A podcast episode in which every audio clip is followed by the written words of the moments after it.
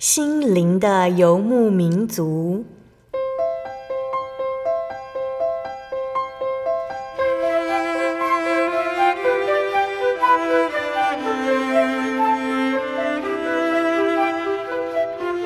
在这个谁都不管谁的后现代社会里，每个人的心灵都是游牧民族。成长的过程就是寻找的过程。每一颗漂泊的心灵，其实都在寻找生命的绿洲。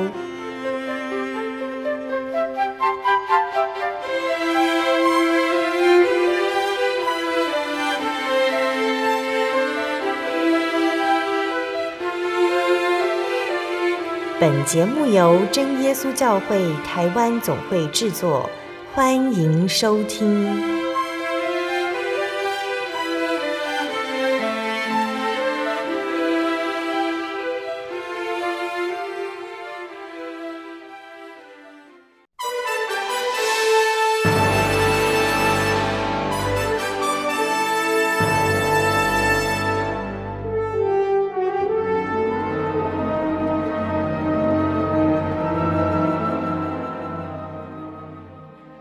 所在空中的听众朋友们，大家平安，欢迎收听心灵的游牧民族，我是贝贝，很高兴今天能够在空中和大家见面哦。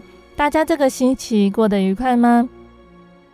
今天要播出的节目是第一千三百一十四集《小人物悲喜》，励志成就神美意。节目邀请了真耶稣教会的陈佳音神学生来分享他的献身动机。以及为了献身的立志，神带领他做了哪些准备哟？那佳音是真耶稣教会的第五代信徒，他也曾经来过心灵的游牧民族，分享他的信仰体验，还有他追寻信仰的过程呢。那是在心灵游牧民族第九百一十四集的地方。那今天再次邀请佳音来到节目上，主要是要来和听众朋友们分享献身的动机。为什么会立志献身呢？那在预备自己的过程中，他对神有什么样的体验呢？其实，对于这份信仰，佳音知道神的爱，但是从前的他并不明白。从前的他脑中存着许多的是属世的价值观，像是要赚钱、要成功等等。圣经的教导就好像是课本上的知识一样，他记得。却没有牢记在他的心里，一直到大学参加了团契，还有学生灵恩会以及神学训练班，佳音在祷告中感受到圣灵充满了喜乐和温暖。从那一刻开始，佳音立志要行出圣经的教导，希望能合乎基督徒的身份，成为真正耶稣的门徒，投入福音事工。那相信听众朋友们都很想聆听到佳音的见证哦。那我们先来聆听一首诗歌，诗歌过后就会请佳音来分享见证哦。我们要聆听的诗歌是赞美诗的两百一十四首，《我生命的君王》。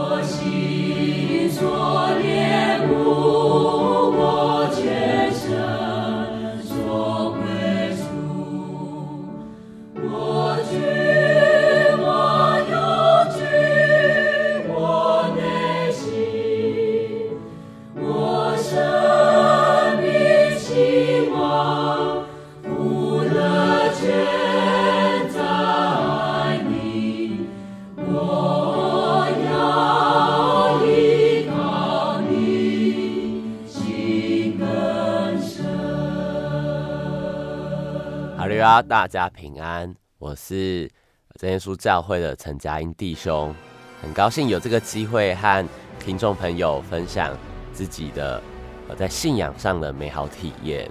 大家好。好，佳英要不要先简单的和我们分享家庭背景，还有家里的信仰情况？呃，我的成长背景，因为从小出生在基督徒的家庭中，那这份信仰到我这一代也到了第四代，嗯哼，所以家中长辈跟父母对于教会的参与，还有聚会啊，还有圣经的认识以及祷告的重视，都是呃十分上心的。嗯、那因为这样，在成长过程中，从国小、国中、高中，不管是按时聚会或是晚间聚会，家中的长辈都会尽力带我去教会聚会。嗯哼。那佳音在成长的历程中，会不会去怀疑信仰、怀疑圣经道理？这个部分其实就像，呃，在听的每一位听众朋友，其实对于。从小信主的我们来说，也有同样的困惑。嗯，那对我来说，一样的，即便从小受洗，生长在这个基督徒的家庭中，对于神的认识，其实我和大家其实并没有什么样的分别，因为我并不是一出生我就体会到神。嗯哼，在这个成长过程中，呃，我就好像在这个呃台湾社会中的每一个。开开心心上学的小孩一样，我会觉得说，哎、欸，开心上学是很平常的事情啊。我会觉得说，哎、欸，到国中上课，到高中念书，回家放学还要先去补习，这都是很正常的事情。对我来说，我并不觉得自己跟一般的孩子有什么不一样，也自然的在这过程中，我就会开始去思考一件事情：我来到教会聚会是为了什么？圣经上讲的事情是真的吗？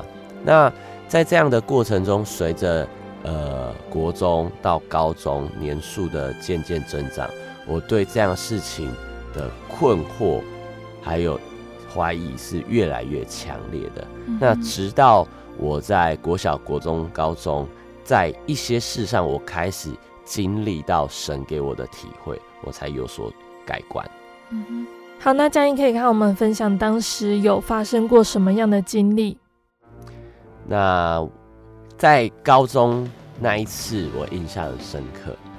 呃，这个印象深刻，其实有一个从小到大的过往经验，就是我做坏事一定会被抓。嗯，不管是被爸爸抓、被妈妈抓，或者是在学校做坏事被老师抓，我只要做坏事，偷钱也好，或者是。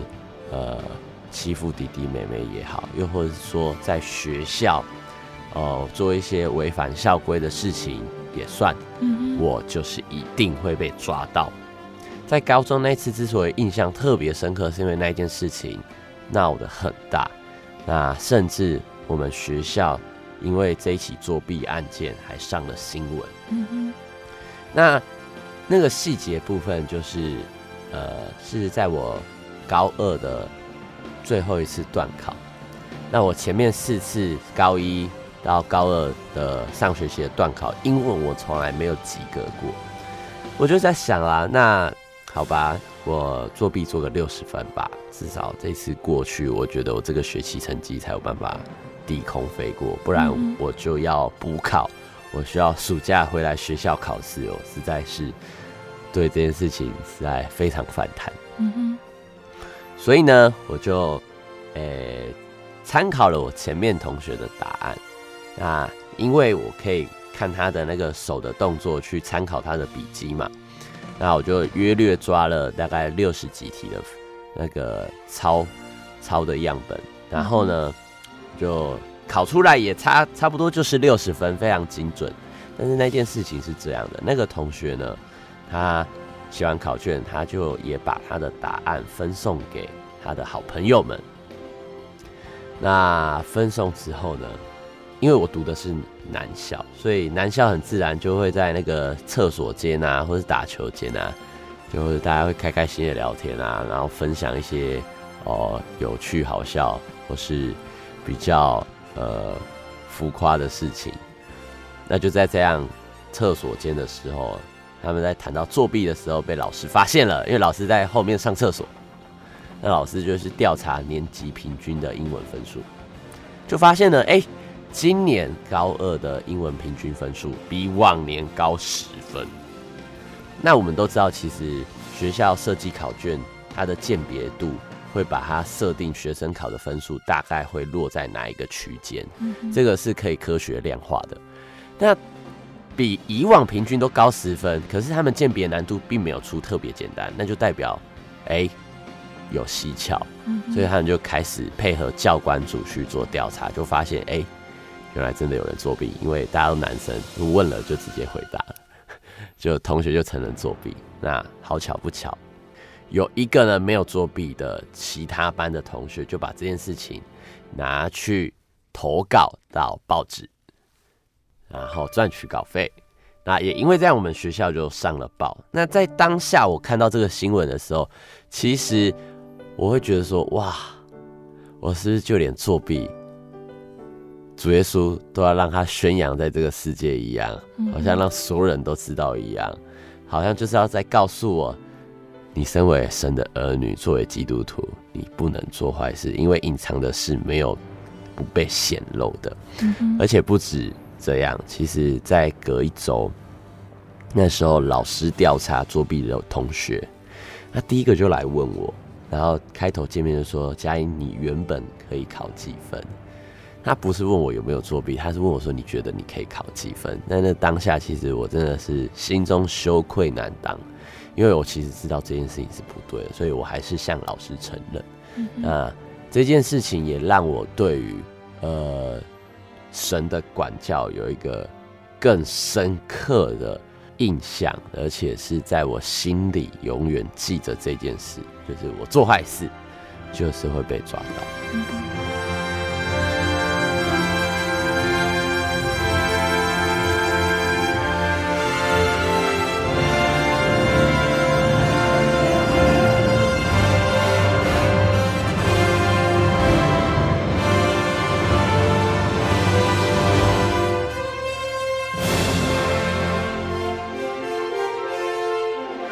好，那再来是要分享一个也是在佳音成长中很有影响力的历程。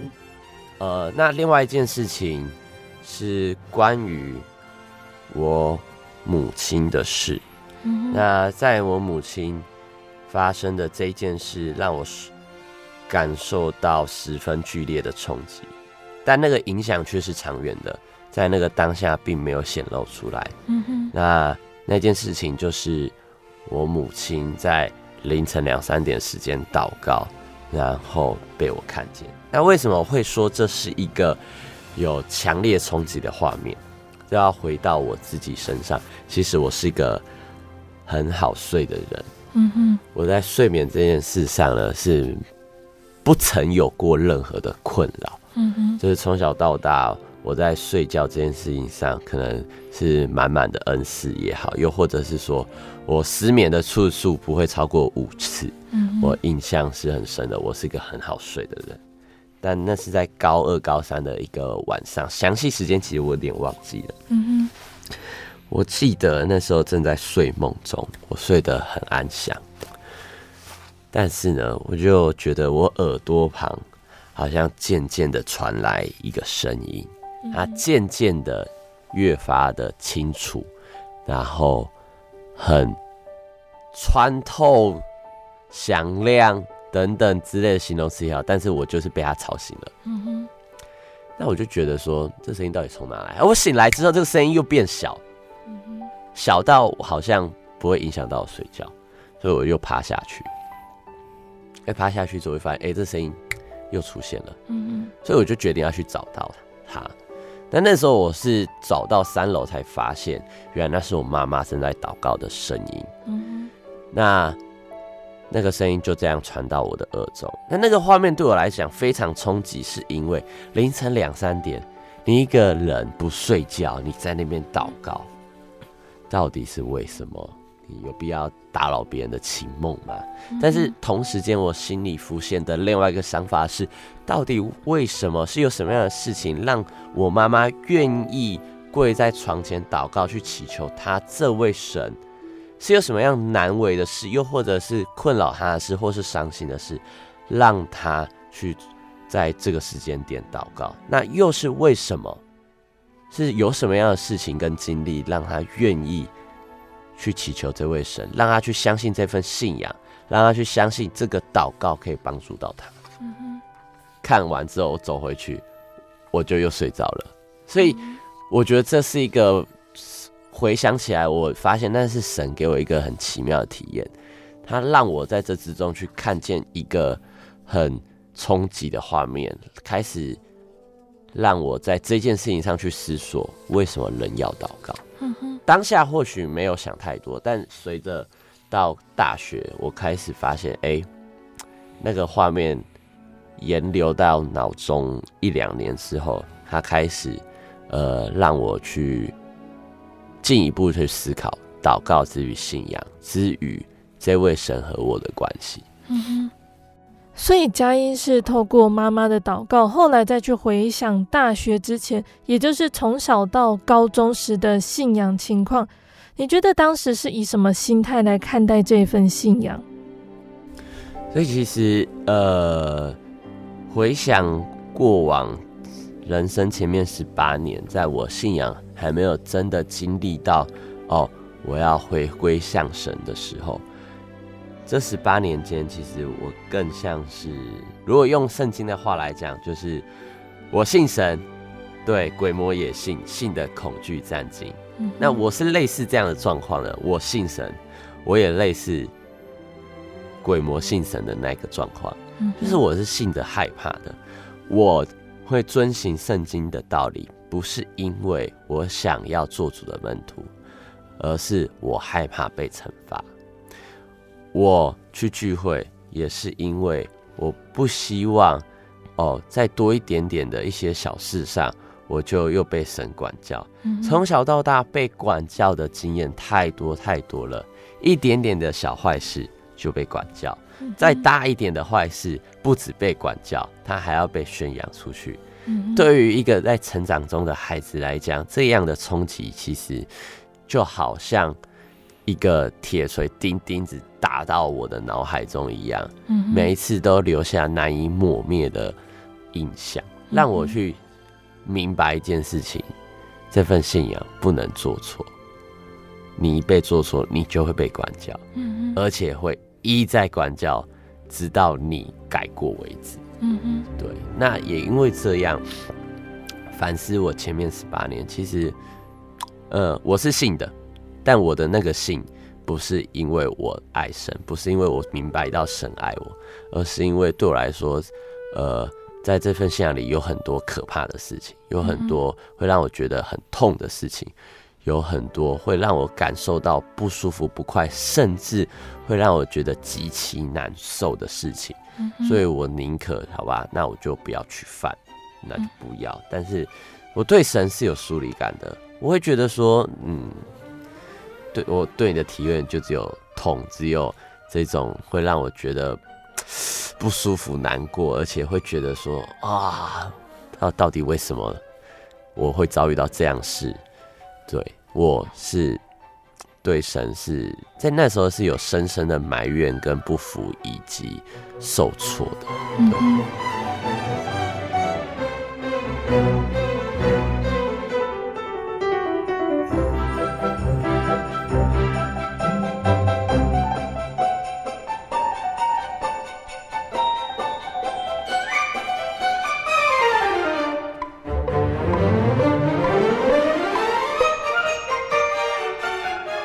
那接下来是要分享在大学时期的信仰情况哦。念大学的时候，嘉音的信仰进入另外一个阶段，是信仰的转折点。是大学那个时候有什么样的经历，成为你信仰的转折点呢？那其实很重要的是，其实我那时候人生也正历经历着低谷。这低谷是我考大学没考好，那。跟家人相处关系，其实在大一上学期的时候，也进入了另外一个低谷了。这个另外一个低谷就是指又更低了。嗯，我开始会跟爸爸妈妈吵架，然后我开始会跟阿公阿妈吵架，那也会跟弟弟妹妹们吵架。所以在这样的过程中，其实一个人如果跟家庭的关系失和，那在学校的课业在那个时候也跌到谷底的时候，他其实。他的生命就正在经历一个相当就是低潮的状态，嗯，那那时候我就正在经历着，但主耶稣的带领在那个时候开始显出了他即将要彰显在我生命中的作为。呃，我那时候印象很深刻，团契呢，我们我的原属团契是东大名团契，那团契呢总是有人。几乎每个礼拜会不厌其烦的，就是会打个一通电话来问我说要不要去团契。嗯哼，那我连续拒绝了十几次，那直到最后，就是我们教会每年都会有一个叫学生灵恩会的活动，那就是希望借由这样的呃集中式的课程，让学生在参与的其中可以体会到神，也可以建立圣经的知识。然后在道理、跟智慧、跟亲近神上都能够愈发的长进。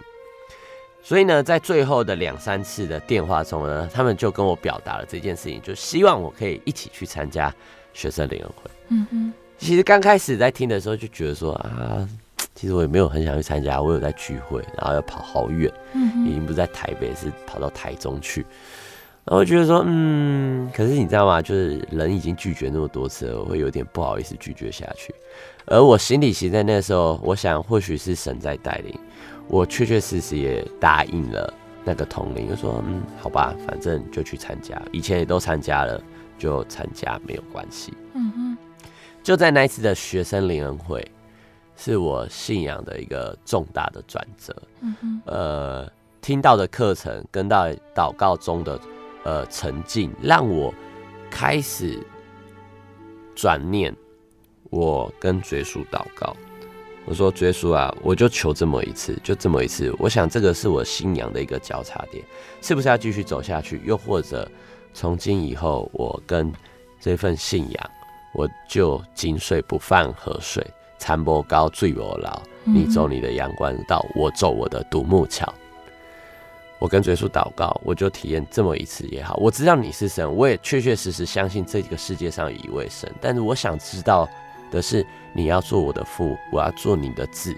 这个圣经上跟我们讲的这件事情，我想要体会到。我想要跟别人的见证里面讲到得圣灵的那种喜悦，那种满满的温暖，我想要体会到。就这么一次也好，在这个念头的当下飞逝过去的同时，神的灵就。大大的感动了我，让我在祷告中有了满满的喜乐。我的眼泪就好像停不下来的泉水一直涌出，我心里充满的喜乐，跟我眼中流出来的眼泪，让我彻彻底底的感受到以往见证里面谈到的那样的美好，确确实实在我当下发生在身上了。那个祷告五十分钟就好像如飞而去一样。嗯哼。一下子就结束了，但也那个时候，我开始明白，原来以往的一切，神的管教，主耶稣让我看见妈妈的祷告，我终于知道为什么了。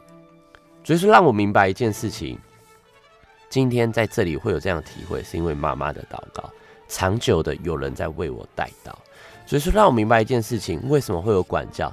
因为家人的带祷，让神。总是在我要跃出那个羊圈的时候，把我的手打下来，让我回到羊圈里，让我去明白一件事情：这世上有一位神，他时时在看顾着我们，让我们不会在远离他的这条路上越发越远。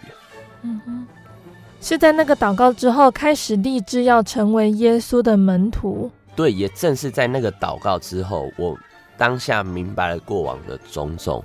为什么会有管教？为什么会看见妈妈祷告的那个夜晚？我瞬间明白我，我以往对圣经的认识，我要重新建立。我对于做耶稣的门徒这件事情，我要重新开始。我想要知道如何当一个真正属神的儿女。一个属神儿女应该有怎样的行为表现？他在他的生活中应该要活出什么样的生命态度？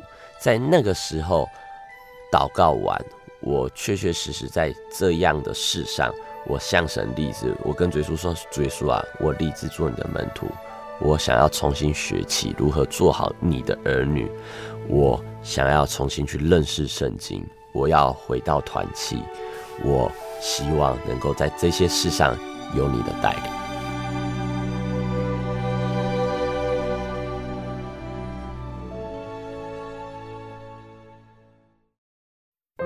我对圣经的道理好有兴趣哦，可是又不知道怎么入门哎。你可以参加圣经函授课程啊！真的啊？那怎么报名？只要写下姓名、电话、地址。寄到台中邮政六十六之二十一号信箱，很快的，你就会收到第一课的课程了，赶快去寄吧。嗯，圣经函授课程能循序渐进的引导您更了解耶稣基督的福音，得到生命的滋润和来自信仰的力量。本课程完全免费，欢迎来信台中邮政六十六之二十一号信箱。请注明参加函授课程，愿神祝福您。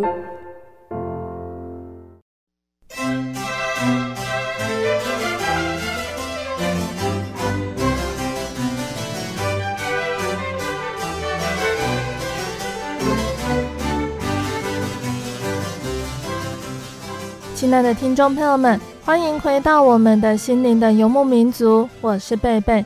今天播出的节目是第一千三百一十四集《小人物悲喜，励志成就神美意》。我们邀请了真耶稣教会的陈佳音神学生来到节目中，和我们分享他的献身动机哟。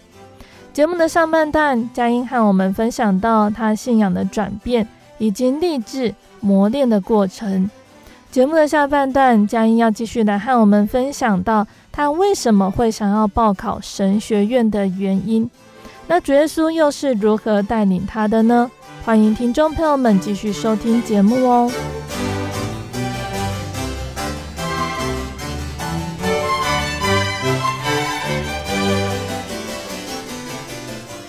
好，那佳音在立志之后有去参与，或者是有什么样的经历，让你在决定好方向之后有实际往前走的行动？嗯，这个部分，呃，在我那个祷告之后的立志，有几件事情的经历是促使我在大学五年间持续愿意在呃这份属神的事、这份信仰以及教育活动一直持续投入的两个动力。第一个事情是团契的关怀，团契的关怀让我。很深刻到体会一件事情，就是原来神的爱既有各样的事、各式各样的人，要去引领一个人，是非常的奇妙，而且是用你想象不到的方式。我在团契身上感受到爱，我学会了被爱，也因为那样，我决定要回到团契里面，我要回到属于我的羊圈中，而且我不要再离开。所以，在往后的大学五年间，我没有一次的团契聚会是我缺席的。我始终非常乐意的，而且充满喜乐的，就到团契去聚会，去和大家一起享受那个属灵的喜乐。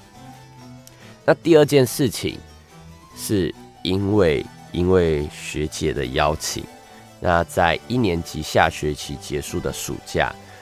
能够有这个恩典去参与葡萄园的呃福音营队，那那个营队呢是设计给呃所有的小朋友，就不管你是信主的也好，又或者是未信的朋友也好，所有的小孩都可以去参加。那那营队是办理一系列跟科学生命相关的体验活动。嗯嗯。那在这个活动中，我看到了。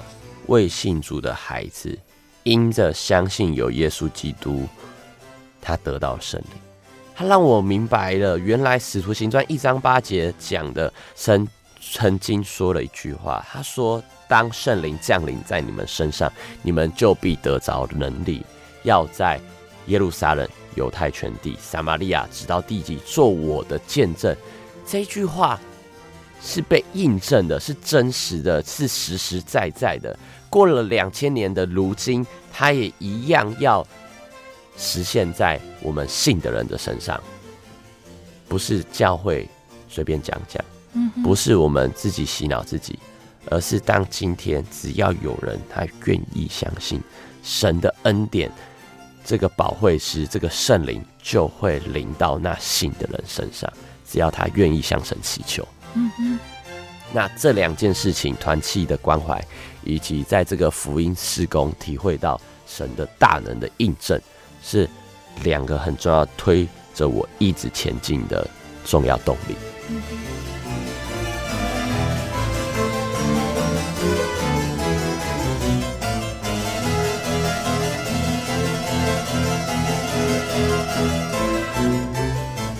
前面说到的是佳音立志要成为耶稣门徒，在各样圣工上的经历，但如果以职业来说，成为耶稣门徒不一定就是专职侍奉，我们可以从事各种职业。那当教会有圣工的时候，再热心投入圣工。佳音为什么会想要成为专职侍奉的传道呢？之所以会有献身的心志，其实和我大学二年级暑假所参加的大专组神学训练班相关。那在那一次的课程中，我记得。那是一堂选修课，那那一堂选修课在谈的是我们真耶稣教会在全球的福音分布。当我看到那一个图像时，搭配传道人口中，他提到了路加福音十章二节，说要收的庄稼多，做工的人少，所以你们要求庄稼的主打发工人去收他的庄稼。在听的当下，我心里火热。我非常的感动，对于传福音的施工上，我知道，身为耶稣的门徒，身为立志做主的门徒的人，其实在这件事上是要放在心上的。在这堂课结束的时候，我决定到八楼去祷告。那祷告前，其实我有先打电话给我的母亲，我跟她说，呃，我不知道这样的想法是不是一时的感动，或只是单纯的。所谓的热血冲了头，但我想要把这件事情放在祷告中，借由时间让我去明白，这是不是神所要我做的事，这是不是神所悦纳我做的工。嗯。那祷告完之后，我便一直将这样的心智，从那一年二十岁的时候，一直到现在二十八岁，把它放在祷告里，求神带领。嗯。那感谢主。现在能够在台湾的真耶稣教会总会就读神学院，这一切都是耶稣美好的安排。嗯哼。接下来则是要谈到，在我这一段献身之前的准备。那心智的建立中有一项对我来说是极其亏欠，而且不足，但在这侍奉里却是极其重要的事。就是有一颗爱人的心肠。嗯哼，我有立志为主做工的心，我立志传福音。这两者都是因为我从神那边体会到他对我的爱。我为了要实践神的道理，所以要去遵主命令去行的事。但我知道在我的心里其实并没有一颗爱人灵魂的心肠。我的不足。在我的生活中，跟兄弟姐妹的相处，跟自己家人的相处，其实自己是知道的。所以在当我开始决定去团契的时候，我跟耶稣求说，我能够有一颗爱人的心，求耶稣帮我建立起一个能够爱人灵魂的心智。那感谢耶稣的怜悯，在后续的几件事情让我学习。教导我在这些事上去明白要如何去爱人。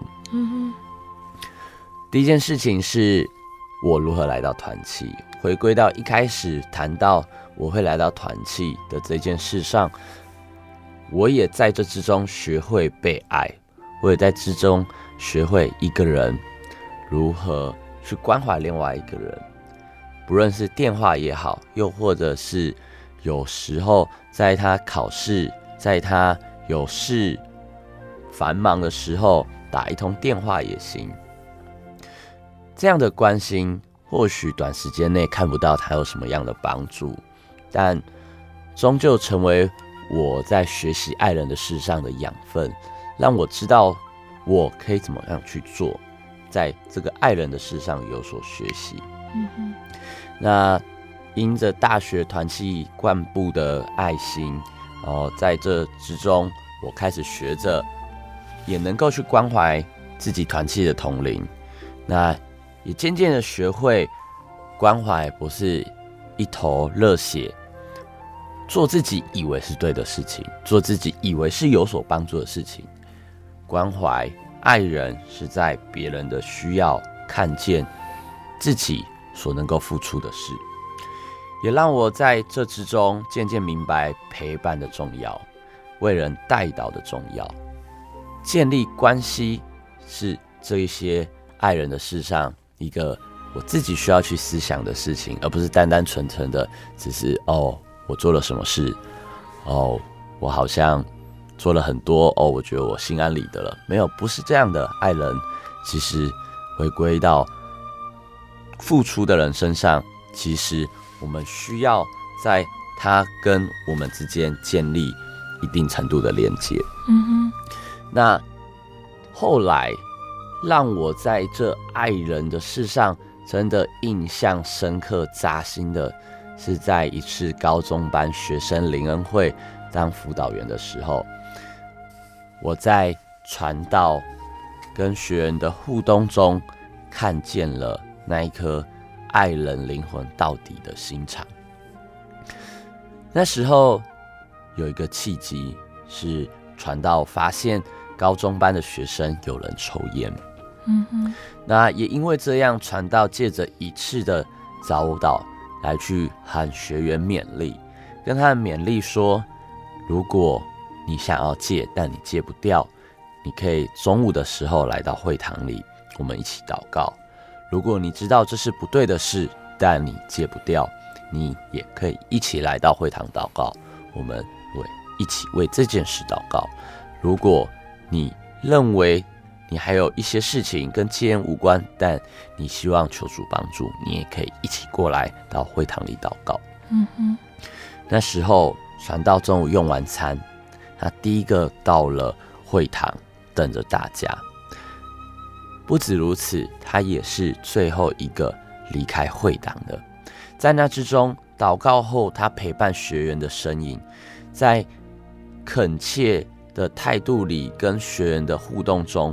我看见了一个掏心掏肺爱人灵魂的心肠，嗯、这一幕画面深深的烙印在我的脑海里，让我开始去进一步思索：今天一个爱人的人，他究竟要做到什么样的地步？他需要在什么样的事上去关心一个人？就像一颗种子埋在我的心中一样，随着日后的许多事上的经历渐渐成长。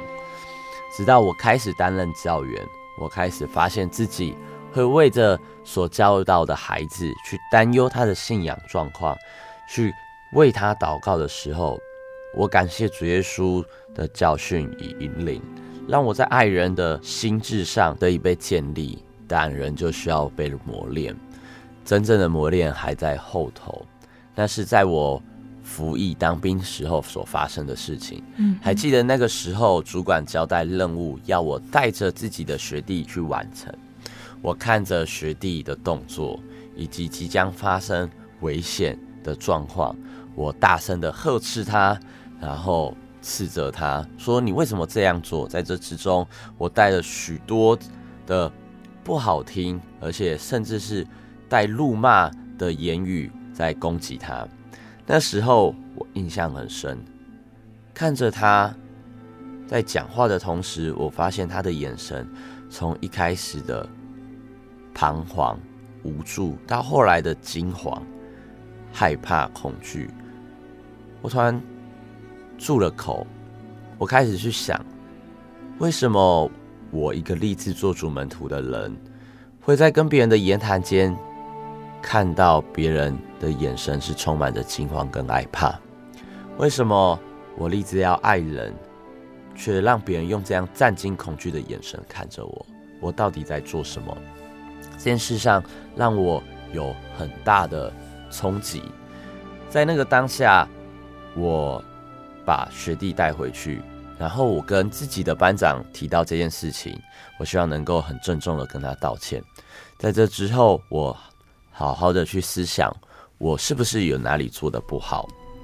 我开始明白，原来爱人其实是不分时间、地点、空间、事情，就像主耶稣爱人不会被任何事情隔绝一样，我们爱人其实不应该。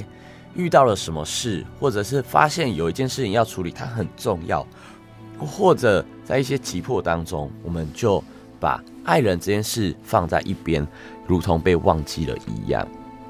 感谢主，因为这件事情，我明白爱人他不应该被任何事牺牲，也在爱人的这世上经历了磨练，初步被建立了。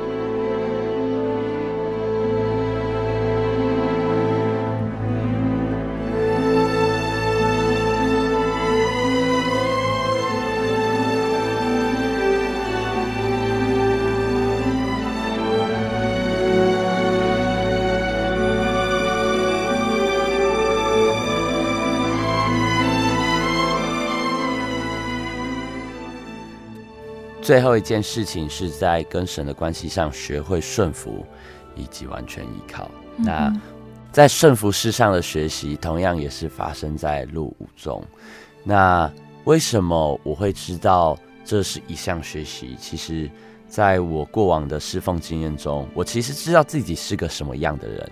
我对很多事情，我有个人的看法。我对一些人，他在做事上，如果他有发生一些状况，或者是不够好的部分，我也会有所建议。嗯哼，因此我可以了解到，其自己在与侍奉中是一个充满个人想法及主见的人。这对于一个人来讲，或许不是坏事，但在服侍神的过程里，强大的个人意见及总是有想法的态度，对长久侍奉并不是一件有帮助的事。我也因为这样，在祷告中求神让我明白如何去顺服神，如何在真理上顺服，如何在许多事上能够明白顺服的道理。嗯。但没有想到，这样的学习是在服役路之后才有了重大的突破。还记得那是一次，呃，我们单位内部的开会。那这次开会从最基层的士兵到高层的中校长官都会与会。嗯，在这次开会中，我因为提出意见，然后跟长官发生冲突，导致这个长官甚至想要把椅子拿起来丢到我身上。当下我其实没有意识到事情的严重性，直到后来单位的主管将我拉到一旁。花了一段时间跟我细说明白，我才明白到原来很多时候对我的建议是出于好的，很多时候对你的想法是有可行之处。但我的辅导长、我的主管跟我说了一句话：但你坐在这个位置，你身处这样的身份，你势必有一些事情是你不知道的。你所知道的有限，所以我不知道对于一个团队的建议，其实有时候它不单单要从团队内部去做思考，这个团队所遭遇的外部情况，它会受到什么样的外力冲击，甚至对我们而言，更上层的长官怎么样思考我们反映的这些事情，是一个单位主观所需要去思量的。嗯哼，这些都没有去想过的话。我的建议充其量就只是局部上的对这个团队有帮助。嗯，在听到主管的这一番话，我才明白，我才明白有很多事情其实真的并不是像我所想的那样。或许在过往的学习侍奉过程中，我确实能够提出一些好意见，但随着所接触到人事物所影响的层面越来越大，个人的眼光终究有限，我们所知道的、所提出的建议，其实不再是像自己所想的那样，是真的对人有帮助的。也在这件事情，我才真的明白，有时候顺服。是因着自己不一定完全明白，是因为自己所站的高度不够，不能够全面的看见，是因着其实我们人在很多事上是真的不知道，我才真的在顺服的这件事上有所学习成长。所以说，让我在这件事情上明白学习顺服的道理，是效仿耶稣基督顺服神以至于死的样式。在这之中，去知道人自己的有限与渺小，太多事情我们并不明白，唯有顺服交托，才是我真正的依靠。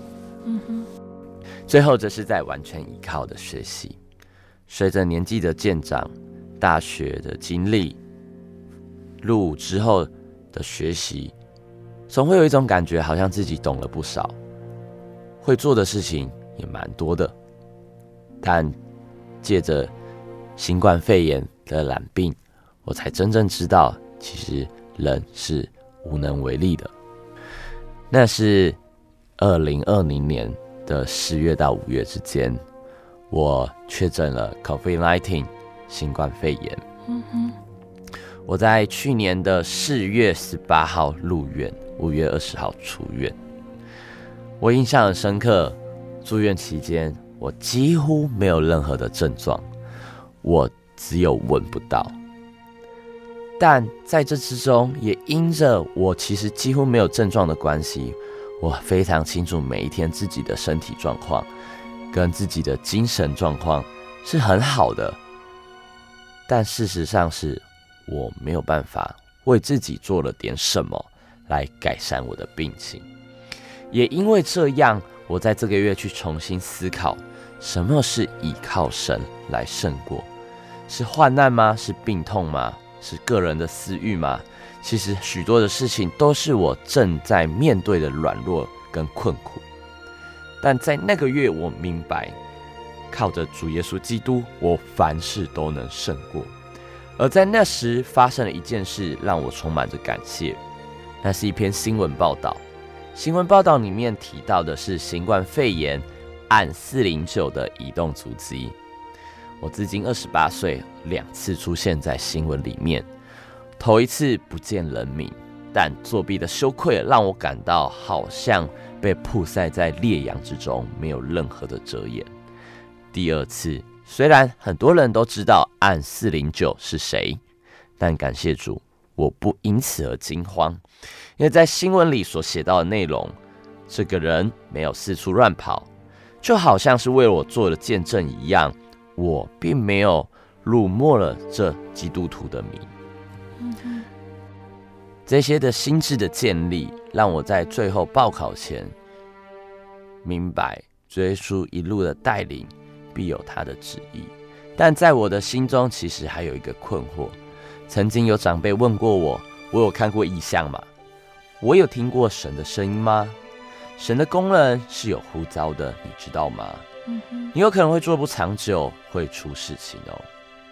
在神的带领中，我一步一步的迈进，在神的引领下，我看见他所应允我心智的过程。我决定向主耶稣祷告，我跟主耶稣祷告说：“主耶稣啊，你曾经说过，圣灵降临在我们身上，我们就必得着能力，便要在耶路撒冷、犹太全地。”和撒玛利亚，直到地极，做我的见证。我不知道你是不是要把我摆在这个位置，让我做这样的服事，但我愿意自洁，脱离卑贱的事，让你来用我，预备行各样的善事。我只求主耶稣能够按你的旨意成全。感谢主，今天小弟可以在这里来见证主耶稣在我身上的恩典。以及在我身上的旨意成全。最后，想要和大家分享的是《菲律比书》二章十三节，因为你们立志行事，都是神在你们心里运行，唯有成就他的美意。我的见证到此，愿一切荣耀归于天上的真神。阿门。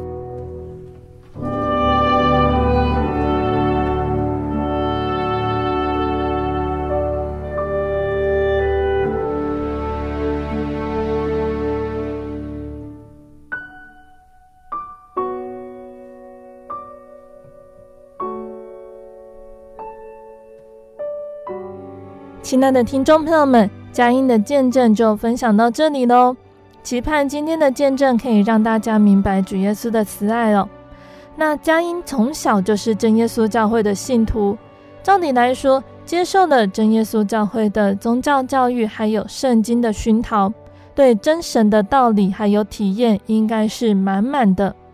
但是从佳音的见证中，我们可以了解到，信仰需要传承。我们自己本身也要竭力去追求体验神，不单单是听着家人、长辈、朋友、他人的说法而已，而且要亲自感受到神的同在，我们对神的信心才会稳固。同样，亲自去体验神，我们才会明白耶稣带来的救恩还有福气是多么的美好。也才会明白，耶稣是我们一生可以倚靠、信靠的真神。那在最后呢，贝贝还要再来和听众朋友们分享赞美诗四百四十一首，我立下决心。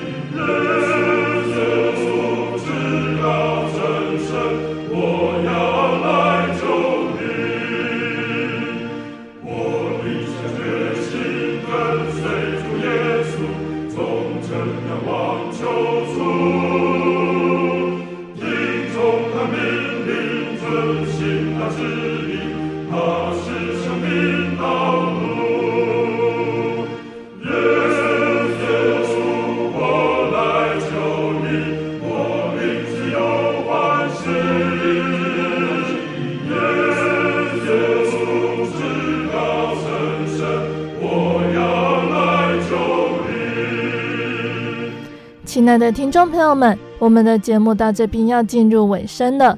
如果喜欢今天的节目，欢迎来信索取节目 CD。如果想要更了解真耶稣教会和圣经道理，欢迎来信索取圣经函授课程。来信都请寄到台中邮政六十六支二十一号信箱，台中邮政六十六支二十一号信箱，或是传真。零四二二四三六九六八，零四二二四三六九六八。那我们更欢迎听众朋友们亲自来到真耶稣教会参加聚会，或者是收看真耶稣教会的线上直播，一起共享主耶稣的恩典。那想要聆听更多心灵游牧民族的节目，欢迎上网搜寻喜信网络家庭，收听线上广播。使用智慧型手机安卓系统的朋友，也可以下载 APP 来收听。那听众朋友们也可以在 Podcast 平台上来收听我们的节目哦。最后，谢谢你收听今天的节目，我是贝贝，我们下个星期再见喽。我的心是一只鸟，飞行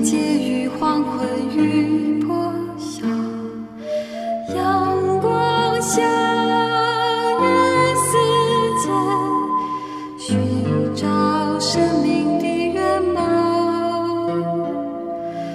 我是个游牧民族游走在这异乡的小路阳光下